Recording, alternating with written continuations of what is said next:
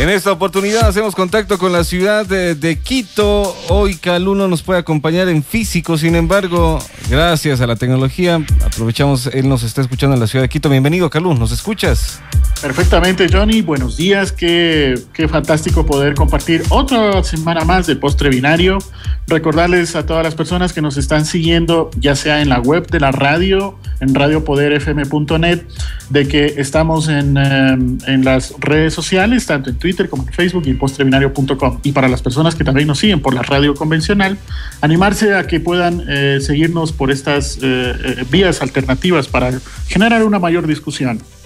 El día de ayer, eh, Calu, el Consejo Nacional Electoral hizo la entrega a los, a los diferentes organismos o los partidos políticos, organizaciones políticas, de una base de datos con los nombres de 11 millones de ecuatorianos que estarán eh, participando en las elecciones del próximo eh, enero, algo que se había hecho en años anteriores. Eh, con diferencia de que en este año no se dieron los números de cédulas porque podrían darse osos dolosos, ¿no? Pero bases de datos como estas están circulando en todo el país. nuestros datos están almacenados en algún lugar y aunque nosotros no lo sepamos, eh, nuestra información ya se encuentra en el universo virtual. Eh, sobre ese tema conversamos hoy día, Carlos. Bienvenido. Efectivamente, el, ejemplo que tú has puesto es uno de los más acertados para denominar lo que llamaríamos una base de datos. Por ejemplo, nuestro número de cédula sumado a nuestro nombre, a nuestro apellido, eventualmente nuestra dirección en físico, donde vivimos, o alguna otra información adicional. Si nosotros tomamos un conjunto de esos datos, ya no solo de una persona, sino de todas las personas que viven en una ciudad, ya tendríamos una base de datos mucho más amplia, eh, sin entrar en temas de privacidad de la información, que ese es otro tema. Eh, gracias a esa base de datos pudiésemos manipularlos, extraerlos, compararlos, hacer alguna analítica e inclusive algún tipo de gráfico para poder presentar algún reporte, algún informe. Hasta ahí no hay nada nuevo. Esto es una base de datos que, se venía trabajando años atrás en el ámbito de tecnología y podemos poner ese ejemplo como podemos poner muchos más.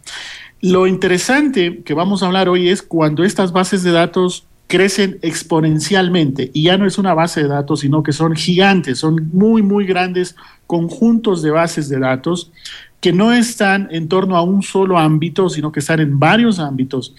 Eso es lo que le vamos a llamar, y aquí voy a poner una palabra un poco extraña, Big Data, que traducido al español sería algo así como grandes bases de datos o grandes datos.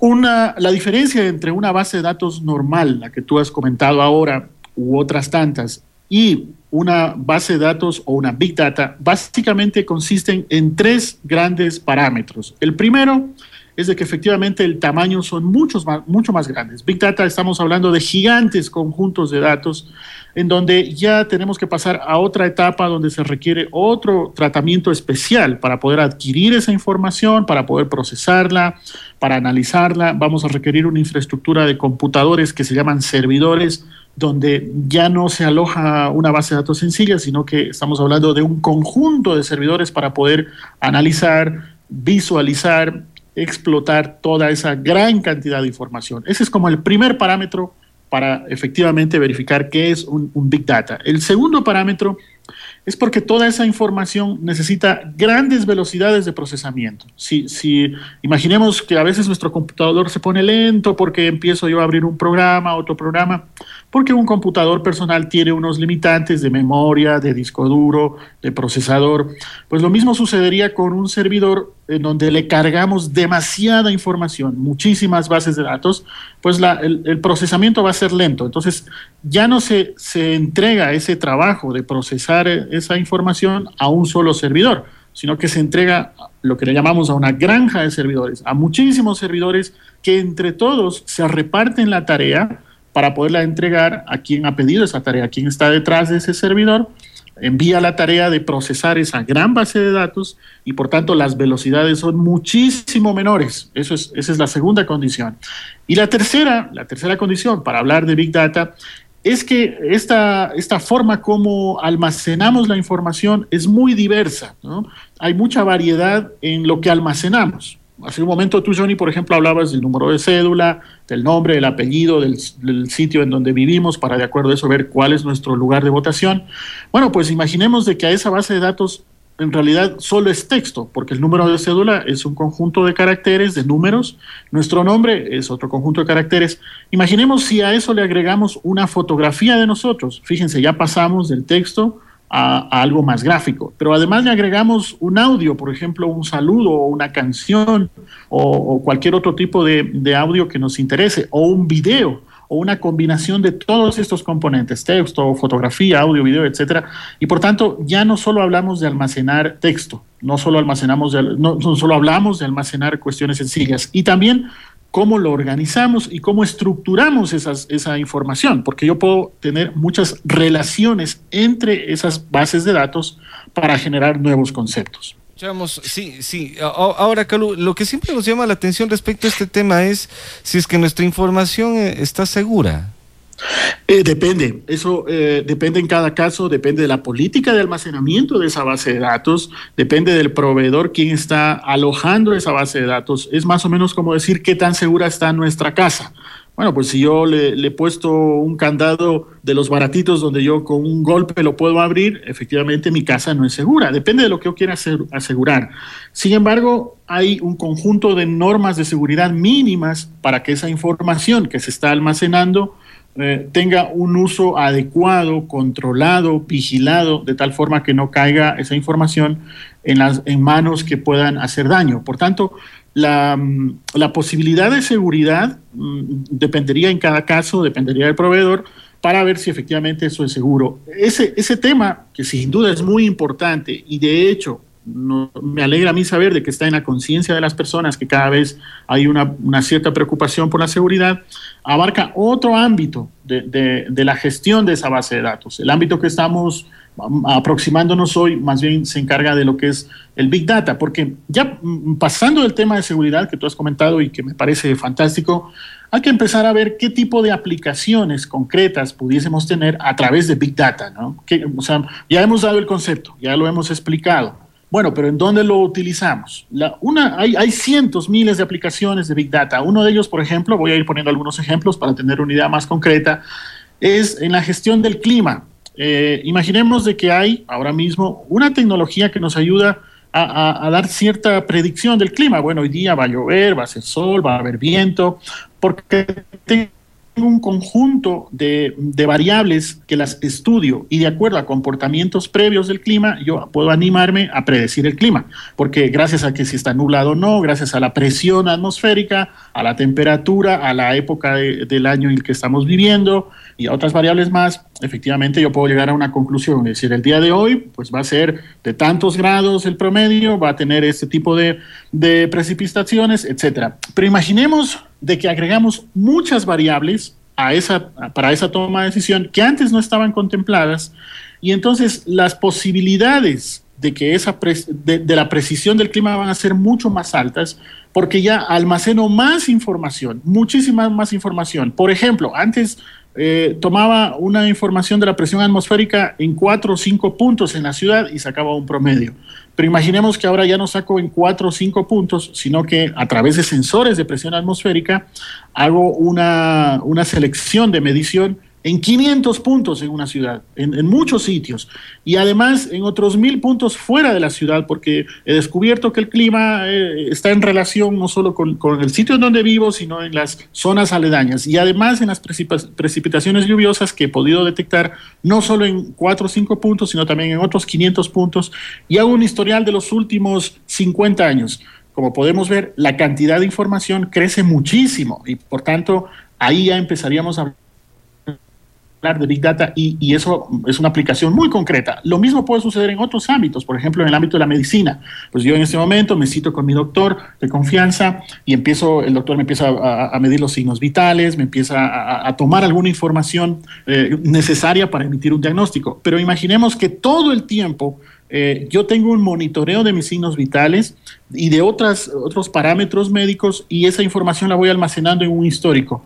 Eso para un médico, aunque yo no tengo conocimientos especializados en medicina, pero me atrevería a decir que sería algo muy valioso para el médico tener todo ese historial, toda esa gran cantidad de información, y ya no solo de una persona, pensemos en una ciudad, eh, pensemos en un conjunto de habitantes que llevan toda esa información y podemos llegar a, tomar mejores decisiones.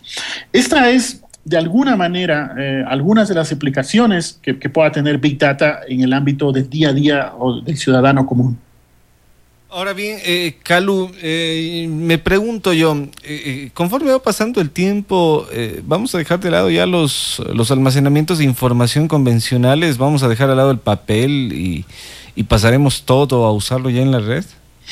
Yo creo que no, o sea, yo creo que más bien hemos evolucionado y en forma, eh, de alguna manera esa evolución nos está ayudando a desarrollar nuevos tipos de tecnología. Es más o menos como cuando se inventó el vehículo, el auto, el carro, ¿no? No es que la gente ha dejado de caminar, sino que para ciertos usos es mejor utilizar un auto que te lleva más rápido, que consume una cantidad de gasolina y un mantenimiento, hay, un costo adicional, pero al final lo necesitas.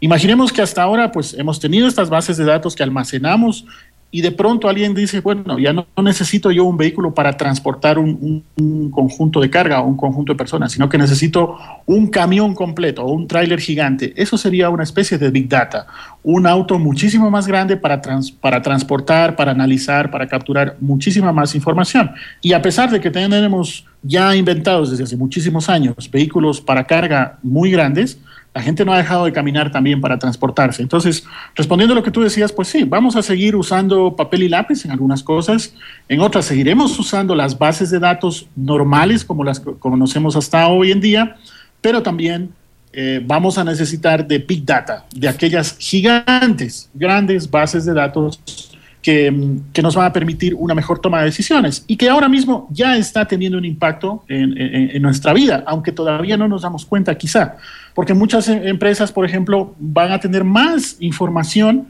y por tanto la toma de decisiones gracias a esa información va a ser más acertada recordemos de que si yo estoy manejando un auto y no tengo un panel de control, no, no, sé cuánta gasolina tiene el vehículo, no sé cómo está la temperatura del motor, las posibilidades de que llegue a mi destino son menores, porque no tengo un control, no tengo un conjunto de información para tomar una decisión. Lo mismo sucede en una empresa, en una institución, donde mientras más información yo pueda tener para procesar, la decisión que tome en base a ese tablero de información que dispongo va a ser más acertado. Eso aporta Big Data para empresas o instituciones porque tienen más información y por ende sus decisiones, como he dicho, serían mucho más acertadas.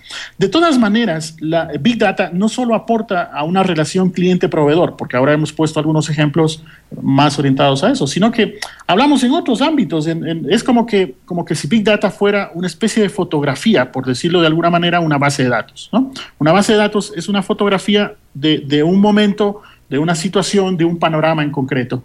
Big Data viene a ser una especie de un conjunto de fotografías que si juntamos todas nos daría un video. Por tanto, el panorama completo que nos da Big Data para la toma de decisión es muchísimo más grande que una base de datos sencilla. No sé si por ahí se va entendiendo el concepto, Johnny. Perfecto, Calum. Eh, finalmente, en Ecuador, ¿cómo estamos? Aparte de la central de riesgos y aparte de, las, de los datos que maneja el Estado, eh, a nivel privado, ¿existen ya bases de datos que puedan eh, estar a esta altura? Bueno, recordemos que el concepto de Big Data es relativamente temprano. En Internet el hecho de que ya haya pasado un año o dos años implica de que ya ha pasado muchísimo tiempo. Ya Big Data se está hablando, pues eso, más o menos alrededor del 2011 o 2012.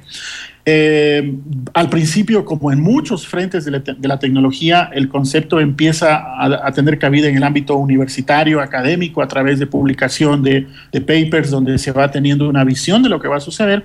Y poco a poco las empresas también van empezando a coger este concepto y lo van aplicando en el día a día, algunas con más marketing que en otras, pero en realidad hay empresas pues no va a nombrar ninguna, pero ahora mismo hay muchísimas que ya empiezan con este concepto de ofrecer productos y servicios a nivel global. A nivel del Ecuador, estamos un poco más atrás. No, no, no puedo eh, dar algún ejemplo concreto de una completa aplicación de Big Data. Sin embargo, creo que en el ámbito académico, que es alguno que conozco también más de cerca, estos temas ya se vienen discutiendo y se vienen haciendo algunos prototipos, por lo menos. Yo he visto varios prototipos de Big Data en algunas instituciones de educación superior, lo cual a mí personalmente me alegra porque sabemos de que el día de mañana, cuando estos prototipos pasen una fase de maduración, y tengan que efectivamente aportarse al día a día del ciudadano común, ya tendremos un camino avanzado y el ciudadano va a poder tener algunas mejoras eh, en su calidad de vida gracias a estos estudios y finalmente gracias a una aportación concreta en el ámbito empresarial.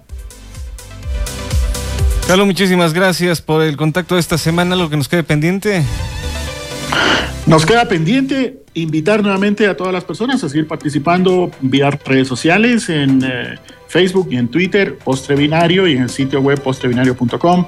Agradecerte siempre a ti, a Johnny, por la excelente acogida que tenemos como anfitrión de este espacio de 15 minutos, a la radio también y a todas las personas que día a día nos están siguiendo, están comentando, no solo están escuchando, sino que están participando activamente del segmento uh, postrebinario de este podcast. Gracias, Johnny, gracias a todos. Muy buenos días. Buenos días, Carlos, muchísimas gracias. Despedimos así el postre binario de esta semana junto a Calú, que en esta oportunidad nos acompañaba vía Skype desde la ciudad de Quito. 7:48, nos vamos a la última pausa y ya venimos. Poder Noticias, el poder de la información total.